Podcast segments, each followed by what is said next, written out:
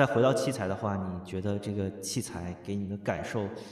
好，很有可能你稍微警惕一点，它是不是就是音量拧大了？嗯，是。嗯这这最后突然回到一个保护听力的喂 这种啊，嗯，欢迎收听声波飞行员，我是孟获，对面是包雪龙。啊，这一期节目其实是我们在录制第二百三十一期的时候，我们聊到了这个音量与情绪的关系，就是在音量比平时更大的时候，音乐可以传达更强烈的情绪，然后人的情绪感知可能也被相应的放大。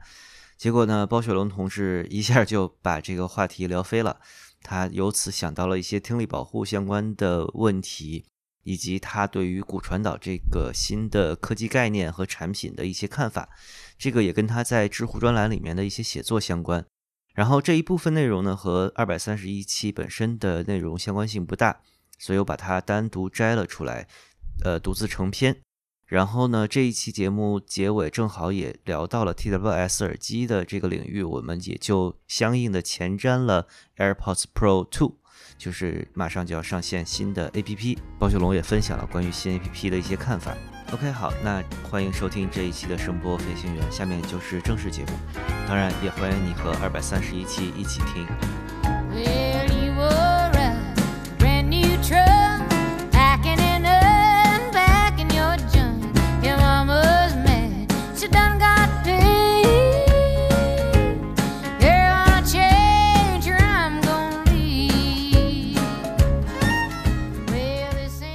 所以这也是为什么我其实挺不喜欢这个形式的，就是除了音质很糟糕之外，我觉得它在宣传上面有很多很狡猾的地方。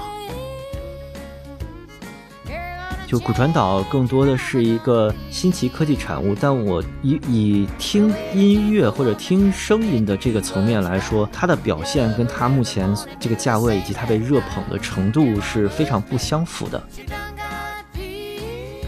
我是很希望它真的能未来能做到一个更好的程度，但是遗憾的是，以目前的技术水平，或者说他们现在主要的两家厂家的优化能力来看，它还远远没有达到一个 值得被和 AirPods Pro 这种常规 TWS 产品呃放到一起讨论的地步，它就是一个特种产品。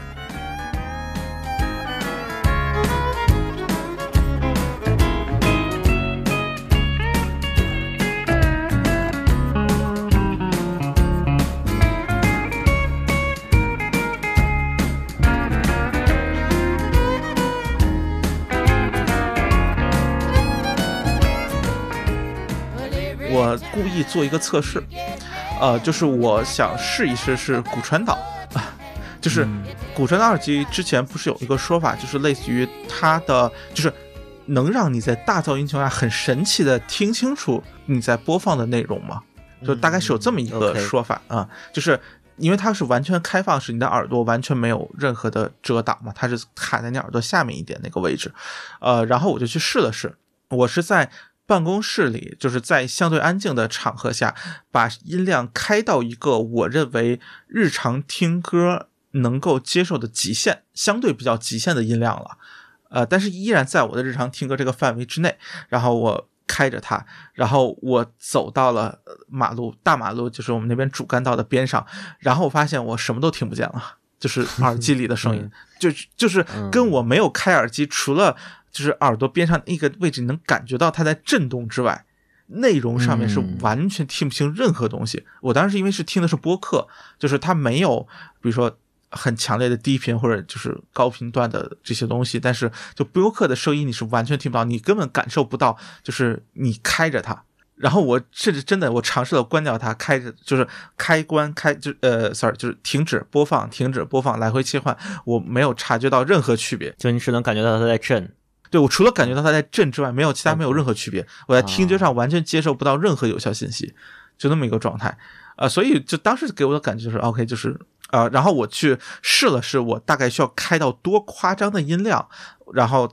我才能听清楚里面人在说什么话，就听清楚内容。然后我把那个音量记了下来。我我当时回到家里的时候，我就是重新把音量开到这么大，然后就就是震耳欲聋。啊，就这么一个感觉，所以就是，呃，类似这种，就是不要相信，呃，就是唯一的保护听力就是做好隔音，对，不要相信这 种什么号称能有更高心脑壁，根本没有啊。对，骨传导这东西对听力对听力的保护就是让你的耳道是开放式，但是它对听力本身没有任何的没有任何保护，嗯，对，就是你就是获得了一个完全开放的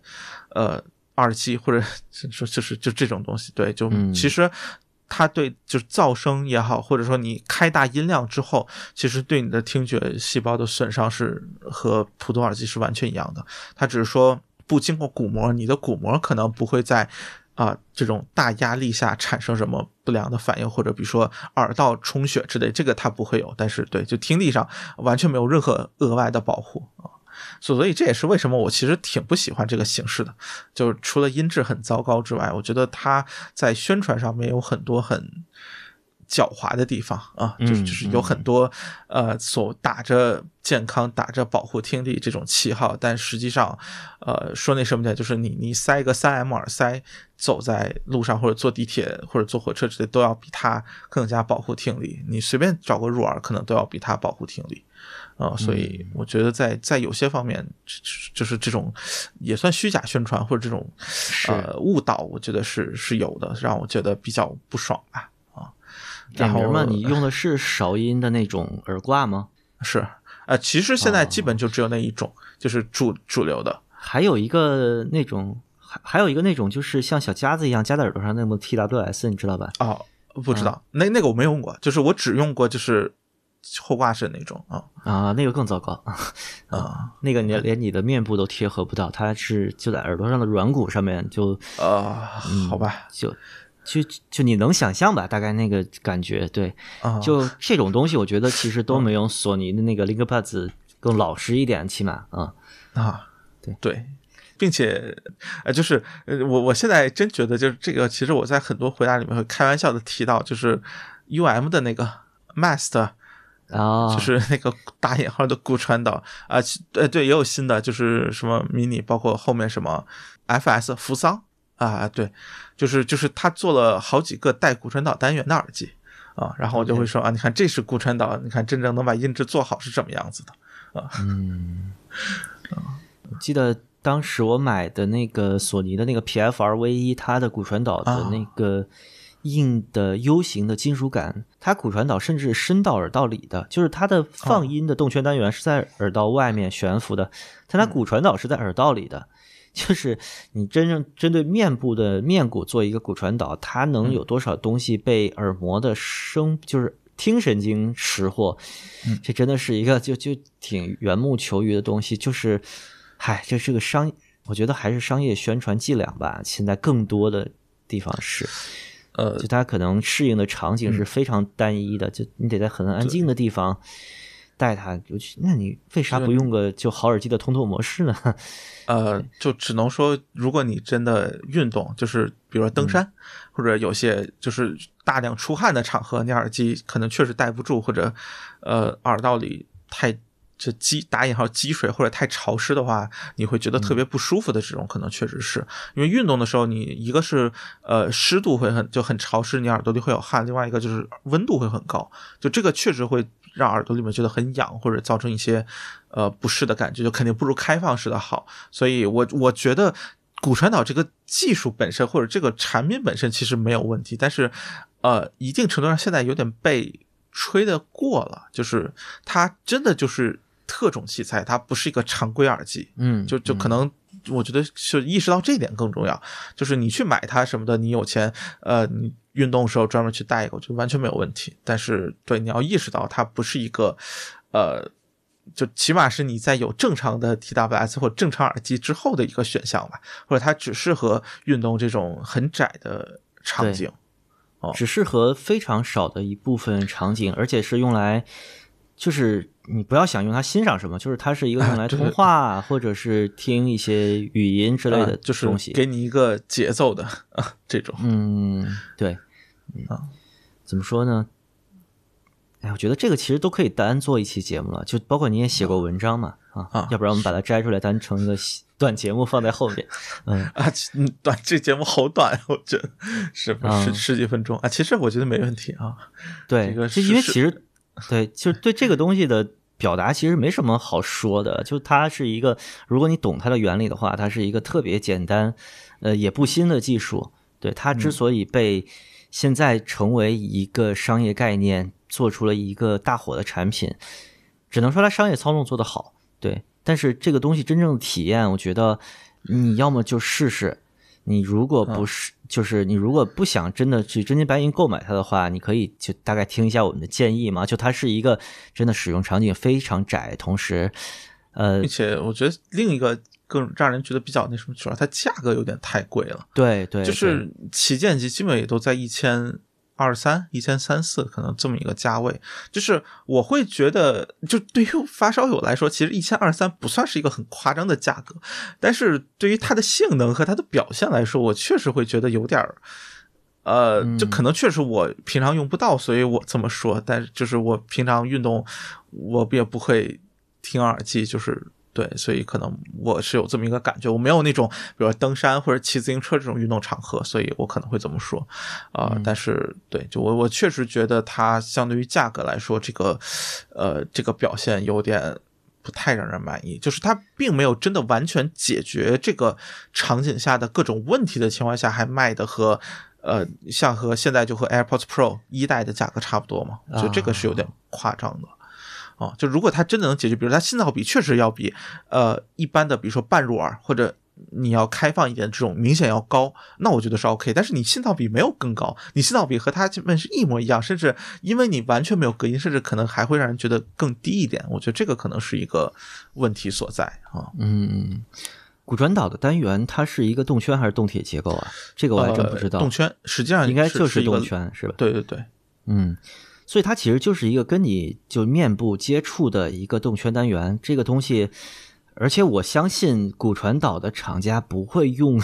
就是多么高端的动圈单元，因为本身这个震动识或者是你的面部的，就是它是传到你的面骨上面的嘛，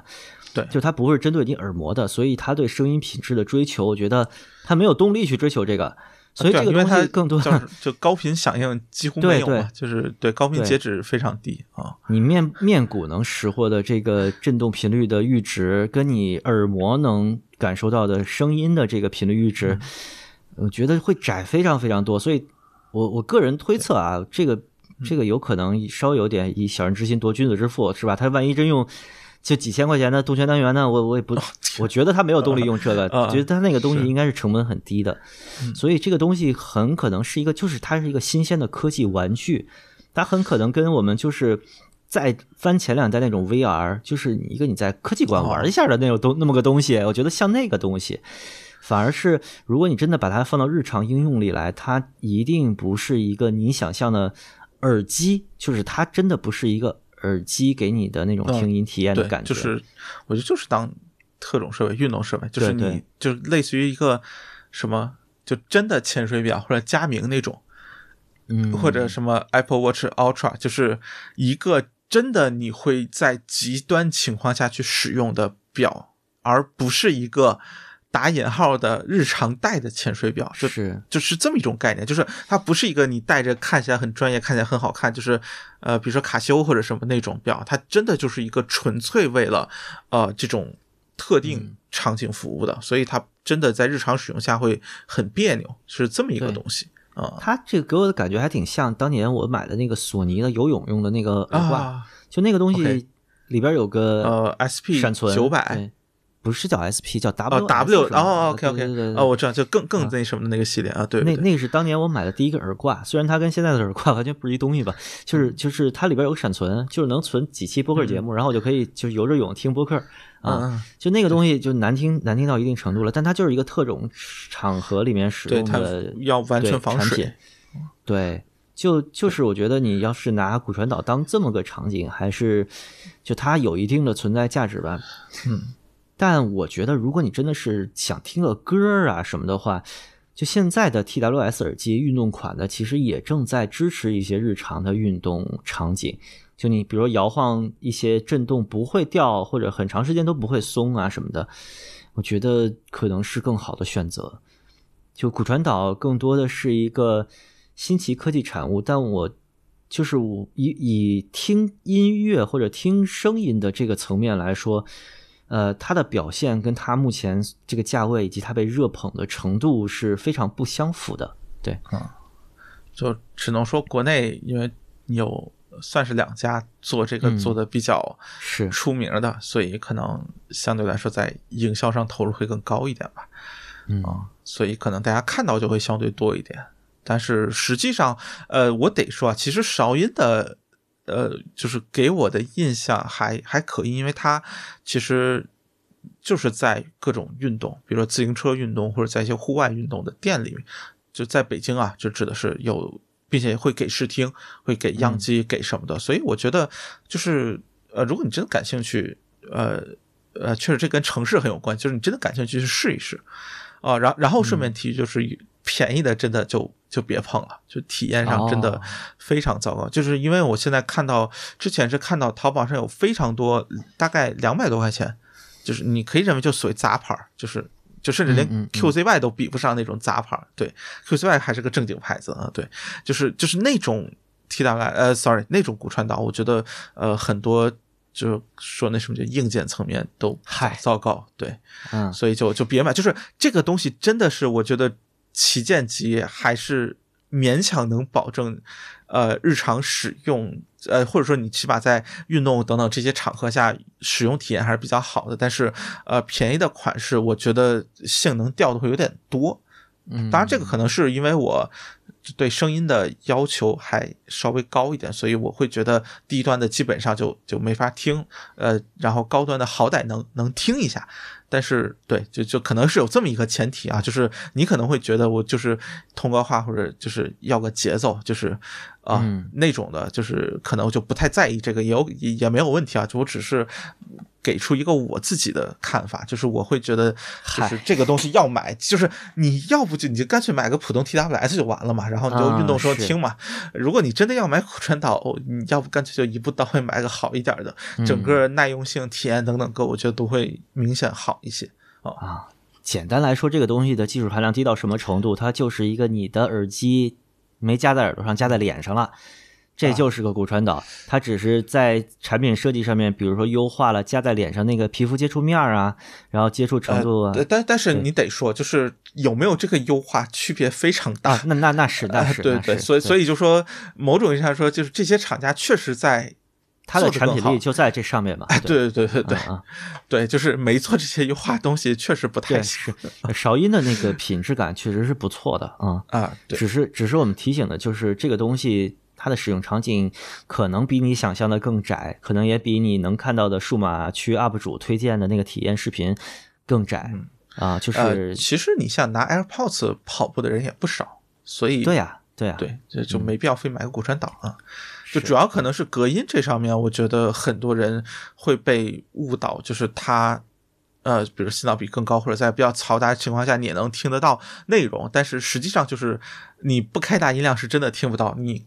开大音量之后，你确实需要开到一个呃长期使用可能会对你听力造成影响的音量，你才能听清楚里面内容。它是信噪比上是完全没有任何。优势或者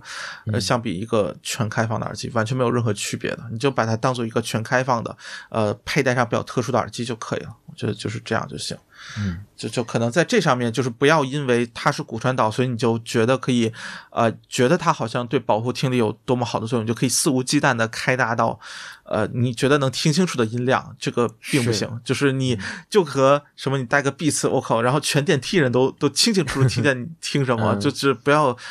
对，不要做这种事情，那种事情真很很损伤听力的。嗯，这这个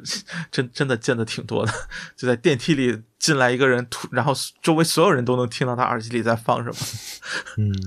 啊。哎，这个其实就稍微了解一下信号检测论里面的信噪比的定义嘛，就是，呃，你不要被就是商业宣传里面说信噪比这个词，你是觉得多么专业？信噪比就是信号噪音的比值，你在不降低噪音的情况下，你想听清楚信号，你一定要把信号放到就是放大很多倍嘛，对吧？啊。当信号放大很多倍的时候，你的耳膜是不管信号还是噪音，它们都是一个声波，信号放大了一样损伤你的听力。对，就是信号噪音比这个概念，呃，我是觉得啊，就但凡噪音的量达到一定程度的话，你一定要有一个降噪的手段，哪怕是被动物理的降噪，就是海绵耳塞啊，或者是入耳式耳塞，你密合的好一点，这些都是就是提高信噪比的一个有效方式，而不是某些黑科技号称你可以敞着耳朵，就是听着外界的声音还能获得信号，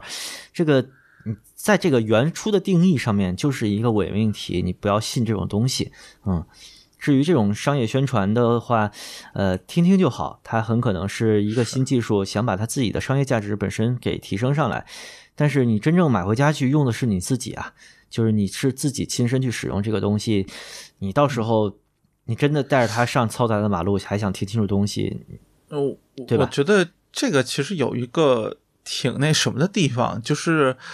呃，可能很多。骨传导的用户都是所谓的数码爱好者，就是他并不是一个发烧友嘛，呃，然后我觉得就是作为发烧友，可能或者说更关注耳机这一部分，其实可能会对于就是我们这两群人对于耳机每个价位应该是什么样的品质，其实可能在这个认知上会有很大差异。呃，这个其实我呃针对 HiFi 耳机曾经说就就是写过这么大概大概意思啊，就是你现在比如说一千块的耳机，你。让一个可能初烧或者就是刚刚发烧的人去买，或者说啊，sorry，就去听，随便去听。他如果在没有对比的情况下，每个他可能都会觉得是物有所值的。呃，就是只有在你比如说同价位，OK，这可能。热门项都听过了，你会觉得哦，这里面确实是有差异。但是现在其实大多数的尤其低价位的耳机内卷的程度已经达到，就是你每一个都是打引号在，尤其以上一个时代或者几年前的一个观点看，都是很赚，甚至说说不亏的。你买了，你不会觉得啊这东西不好，就是这个是一个很重要的点。我觉得就是你随便买，甚至说这个市面上你说什么 BOSS 的、索尼的，对吧？那个降噪耳机你随便买，你不会觉得它不好。但是它有多好，这个问题是另一回事儿。就是你是不是买到一个在现在这个时间点上看，同价位依然是物有所值，甚至说物超所值的产品，或者说是同价位里表现比较优秀的呃产品，这个我觉得是不一样的。就像骨传导，我觉得是一个，如果你是一个，比如说。呃，所谓数码爱好者，你可能没有买过什么耳机，可能或者说你接触过最多就是比如说几百块 TWS 这种，你买一个一千多的骨传导，你可能会觉得啊，声音还过得去，然后各个方面好像也都不差，你会觉得甚至说体验还挺好的。啊，但是如果我觉得说你熟悉，比如现在一千多的 TWS 是个什么水平，呃，甚至比如说你像比如说有些日系的，像什么 ZE 三千，什么天龙的那个八 C 八三零，就是就是你，然后什么 AZ 四啊，sorry AZ 六零，就是 Technics 的那种，就是你去拿现在比如说音质最好的骨呃，sorry TWS 去和。骨传导比这个差距可能一下就会拉开到一个是呃就是云泥之别了。但是你如果真拿几年前的，或者说比如说呃当初的耳机的配塞或者什么这种一两百块钱的耳机去比，可能你不会觉得这个音质有那么糟糕。所以我觉得可能更多是一个，就是说呃最近几年这个耳机的进化速度确实很快，就是所以你其实呃像我们之前提到千元的怪物房，我们当时说就说。你看，就很多老的旗舰四五，因为当初卖四五千的，对吧？现在也就这价格。然后你像，呃，最典型，当初国行是八九九九的那个 N 五零零五，对吧？然后最后 两百刀清仓了，啊，这当然就最后全新的是三百刀，我没记错。然后两百刀是那个翻新版嘛，就是最终也是降到这个价格。那你说两千块钱的 N 五零零五和九千块钱的八千多的 N 五零零五音质有什么区别吗？没有啊。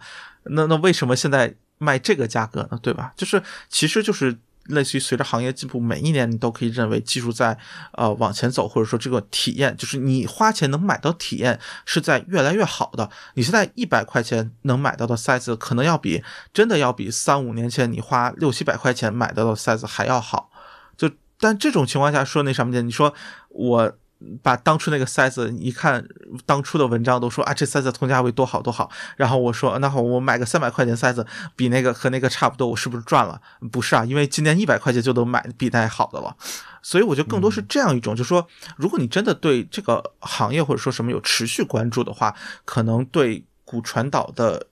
就是。吸引力，就骨传导吸引力可能对你就不会有那么强烈。就是，但是如果你真的就是一个普通消费者，或者说你对耳机本身就是能用就行，就是呃，可能以前也没有接触过什么 HiFi 类的产品，那么你可能对于它的认知也好，或者说对于它的这种呃所展现出来的品质，还是觉得挺满意，甚至说你在日常使用当中体验可能是优秀。甚至可能到这个程度，呃，但是我想说，就说这个更就这个评价上的差异，其实来自于，就说一个是我本身不是骨传导的呃目标用户，就是我用骨传导的时间就是呃运动场景确实太少了，这个是一方面。另外一个就说，我觉得是我这个立足的标准是不一样的，就是你现在同价位能买到的东西实在是太出色了，以至于你这个东西显得就确实有点不太行。呃，但是对于你日常体验是怎么样，又是另外一回事儿。我觉得这个要说清楚，就是这其实就是一个，我觉得你叫评测者或者啊，你叫 Q R 也行吧，就是这个看待产品的方式或者角度，可能和普通用户上存在着差异。这个骨传导特别明显，就是好多骨传导用户来找我说这事儿，你知道吧？所以我我想在这里也也说清楚，对，就是就确实有这个差异在，但是就不要来。来找我说这个，就说你们用骨传导用的挺不错啊，我觉得没有问题。OK，你用的开心，这很好，就是它可能确实很适合你。但是，对我不喜欢它的原因，就是在于它相对于现就同一年的，相对于比如传统 TWS 产品，甚至说相对于两年前的 AirPods Pro，呃，三年前，sorry，三年前的 AirPods Pro 来说，它确实不不行。就是从综合来看，它确实不够好。我是很希望它真的能未来能做到一个更好的程度，但是遗憾的是，以目前的技术水平，或者说他们现在主要的两家厂家的优化能力来看，它还远远没有达到一个值得被和 AirPods Pro 这种常规 TWS 产品呃放到一起讨论的地步。它就是一个特种产品，就就甚至说那什么呢，就跟血压计一样，就是如果你是一个高血压人士，你需要天天用这东西，那这东西卖个。就是几百块钱不很正常吗？就是你要有一个高精度的话，但是说那什么，你对于一个普通人来说有什么用啊？就你就把它当做一个医疗设备，把它当做一个特种设备啊，就跟你的跑鞋、跟你的什么登山器具、跟你的什么自行车，对吧？是一样的。你不要在意性价比这回事儿。呃，但是我觉得作为一个耳机发烧来说，我我还是会在意性价比。但是对，就这玩意就没什么性价比可言了啊。就就更多是就是角度的不一样。对，所以反正呃，我觉得。呃，就只加了这个防杠声明之后，可能呃会会那什么的，但是对，就就在我原来那个问题回答下面，确实有不少人来来抬这个杠，所以我觉得对，反正在这里就多说几句啊，以防止那什么啊。我觉得其实是骨传导这个技术还没有被祛魅，就是大家玩个新鲜。你要说真的。我觉得韶音他自己也不想把自己放到耳机的领域里去上下比较。就骨传导其实是避免跟耳机正面开战的。你要真正面开战，我觉得骨传导像什么？它就像一个呃 iPhone 七时代附赠的那个 Earbuds，就是就那个水平，我觉得。对对对对对对，啊，就是就是或者说 AirPods 一或者二嘛，就是三之前的那两个。而且它的隔音肯定就跟那个也差不多嘛，就基本全开放的一个耳塞。但是我觉得你倒是不用去替大家说什么买什么性价比更高，就是钱。就替消费者发愁，你这个钱花的值不值？这事儿没太大必要。就他现在一样是有很多人跟你说：“哎呀，我戴不了入耳耳机，戴入耳我难受。”然后戴着 AirPods 天天出街，在地铁上开巨大声，对吧？你是拦不住的。但是就是如果你能听进去这个节目，你对自己的听力要求，就是你对听力保护稍微有一点意识，就是不要相信这种。全开放的这种环境，就是 AirPods，就是非 Pro 的 AirPods 这种器材和骨传导这种东西，它对你保护听力是肯定是没有任何用处的。它只是一个使用场景限定非常窄的一个物理上全开放的设备。对，大概就是这样。呃，其实你要真说起来，八十五分贝这个。音量其实挺大的，当然，当然这个是 就就对于我来说挺大，但是不知道就如果如果你听力，比如说没那么敏感的话，你可能不会觉得有那么大啊。但是就说人多的是，呃是，但但是就说其实你像在呃地铁或者什么场合，你如果真的不开耳机，你就在那个位置还好。但是你如果真的戴一个呃就是平头塞或者开放式耳机，然后你又想勉强听清楚里面的声音，真的特别容易超。呃，所以还是得说，就说保护听力上是很重要，就是还是得有这个意识。就是呃，无论是在嘈杂的场合用隔音更好的耳机，还是说就干脆就不要用，对，也也也可以。对，就是你要意识到，你想听清楚内容，你往往需要你有没有隔音的情况下，你往往需要比外界噪音开的大好多，你才能听得到，才能勉强所谓听清楚或者听到内容。呃，这个这个所谓的噪音，比如说七十五 dB，你可能真的要开到八十五，你才能听得到。所以这个千万要注意吧，就是要有这个意识，就是呃高音量场合就不要用了啊。成，感觉妙手偶得，就就。得了一期骨传导的节目，呃，你这是，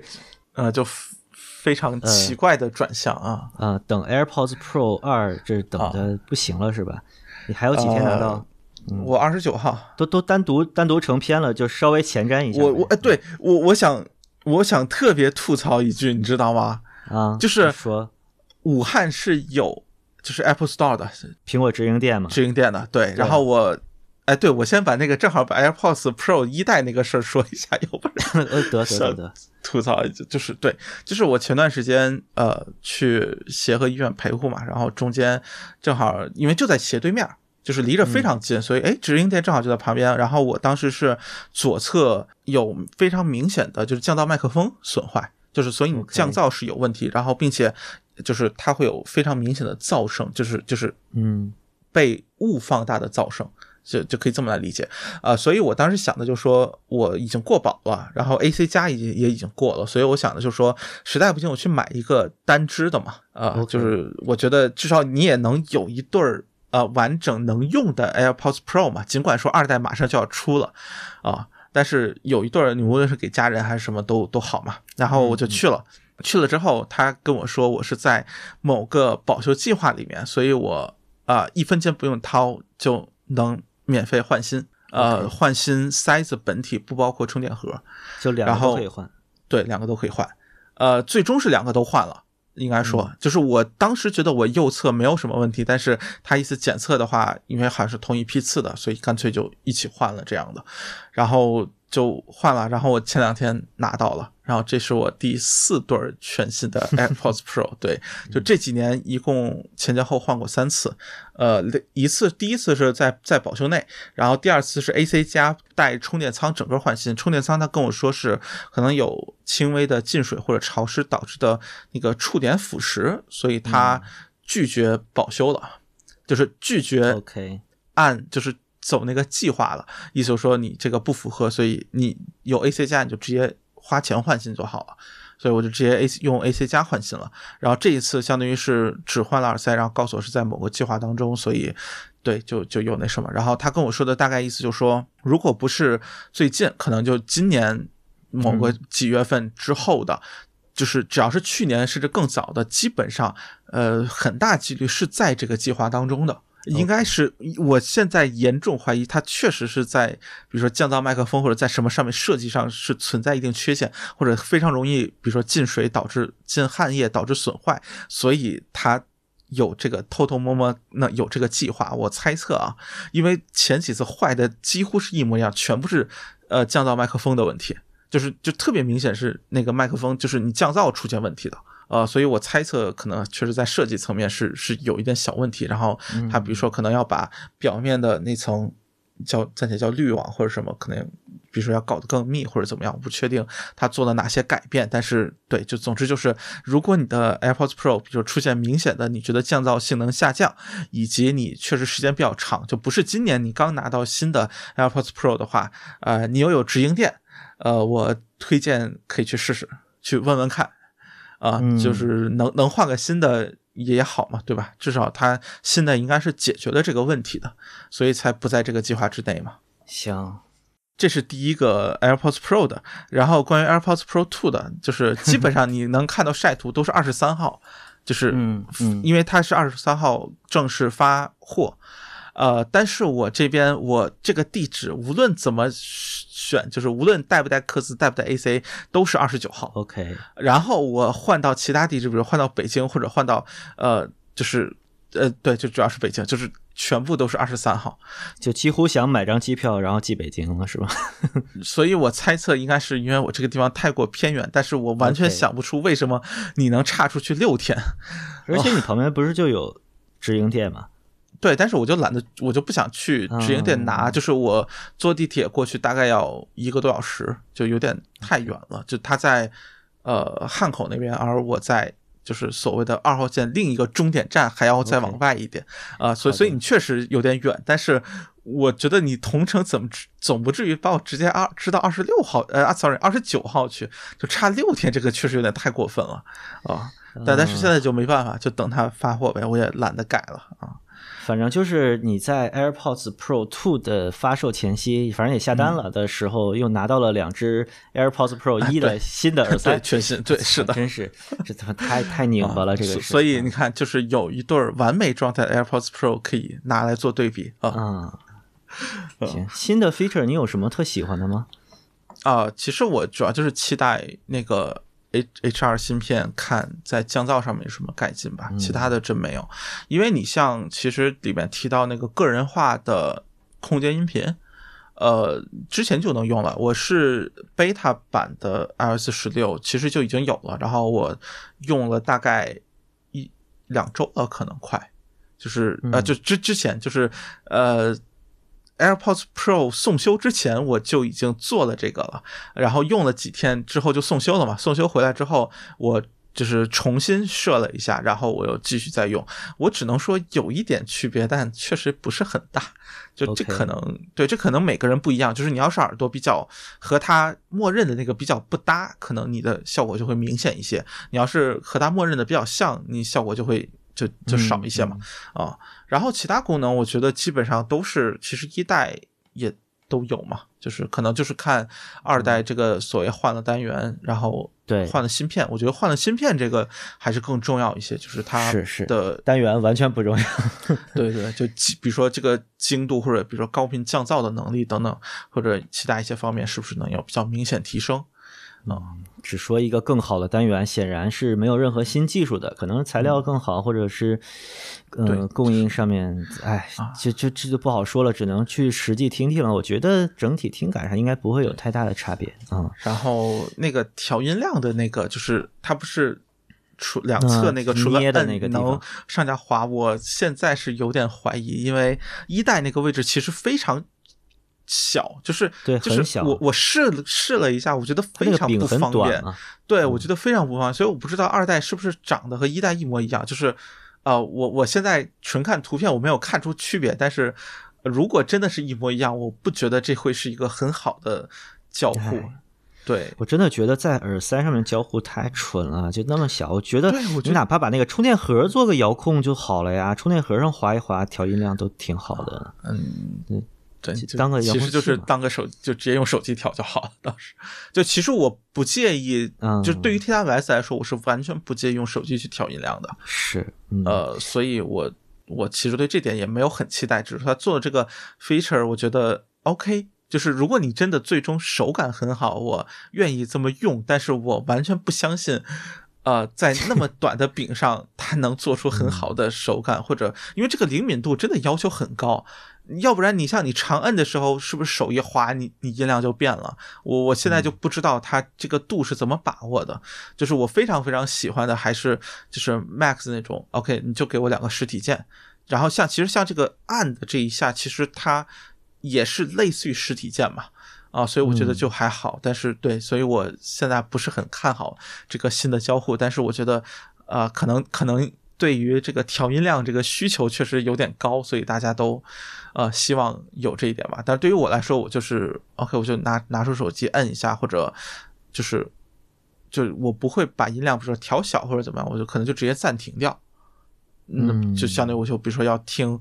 呃，广播就听广播或者听其他外界的声音的话，就直接暂停掉，然后开通透或者怎么样的，就是哪怕或者说，呃，我不希望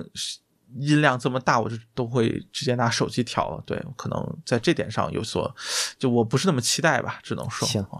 然后具体的还是等到了再说。顺着点，顺着点，这个这到了还有期节目呢，就别说太。这得十一录了，看起来。嗯嗯，对，十一再说。是。哎，其实我问了奶昔杨老师，就是一九年 AirPods Pro 刚出的时候，我们跟他录节目嘛，然后是的。我有问他说，AirPods Pro Two 出了，你有没有意向换？他说没有啊，原来那个用的还挺好。然后我就在想，你你这个换了四副，这个是个怎么说？就特殊案例啊，还是说 就是这个东西确实是很容易坏？呃，从我的感受来说，就是我和有些 AirPods Pro 用户交流来看，它不是一个很结实的东西，可能 OK。就我不知道是不是有批次的原因，就是我正好赶上了。就比较糟糕的批次，所以坏的，或者说我的使用场合，比如说不太理想，所以导致了它可能呃比较容易坏。比如说我确实比较容易出汗，呃，然后因为你像武汉的夏天确实又很热，所以可能我长期带着它的时候比较容易进汗水。如果是更凉爽的呃城市，可能就不太会有类似的问题，或者说它不会在户外。走路啊，或者什么这种情况下使用耳机的情况下，可能就会好一些。就这个可能和信息更新，奶奶西阳老师在南京，觉得比你好不了多少啊。这可能就就是那什么吧，就就这我就真不知道了啊。对而且人家还是就运运动型的啊，但他就经常去健身房那种，不会啊，这不太清楚。他当年那个有可能也 Bad Coffee 不是说什么 Roll with AirPods Pro 嘛？就他会对，就是做一些比较极限的运动。哎，这这个人体质也不一样。但是我总觉得那他应该是是测试时候，他不会真的在 做运动的时候啊。OK，不知道不知道，不推断了啊。是成，那我们就这期算是 妙手偶得啊。录录本来前一期的时候中间插了一个骨传导的话题，然后顺便前瞻了一下 AirPods Pro Two。好的，那这一期就到这儿吧。啊，我们等着十一包总拿到 AirPods Pro Two 的时候，这名儿真长，APP Two，拿拿到新的二代的。哎，我我群群里反正肯定还有别人是是是买，所以买的人应该不少。嗯，还便宜一百块钱，对，就是。嗯，到时候又是一期果粉节目，可能顺便把其他的东西也聊聊。嗯，哎，这这个真是这个价格真是没想到，就它和酷大善人手手表，呃，就是它和那个手表 Apple Watch SE 都是二百四十九刀，但是一个标价幺八九九，一个标价幺九九九，就很让人意外啊。行吧，这期就到这儿。行，那就等十一对再来。好，好，再见，拜拜。You get mad, you pack your ass, go back to what you had. You tell her lies, she don't believe.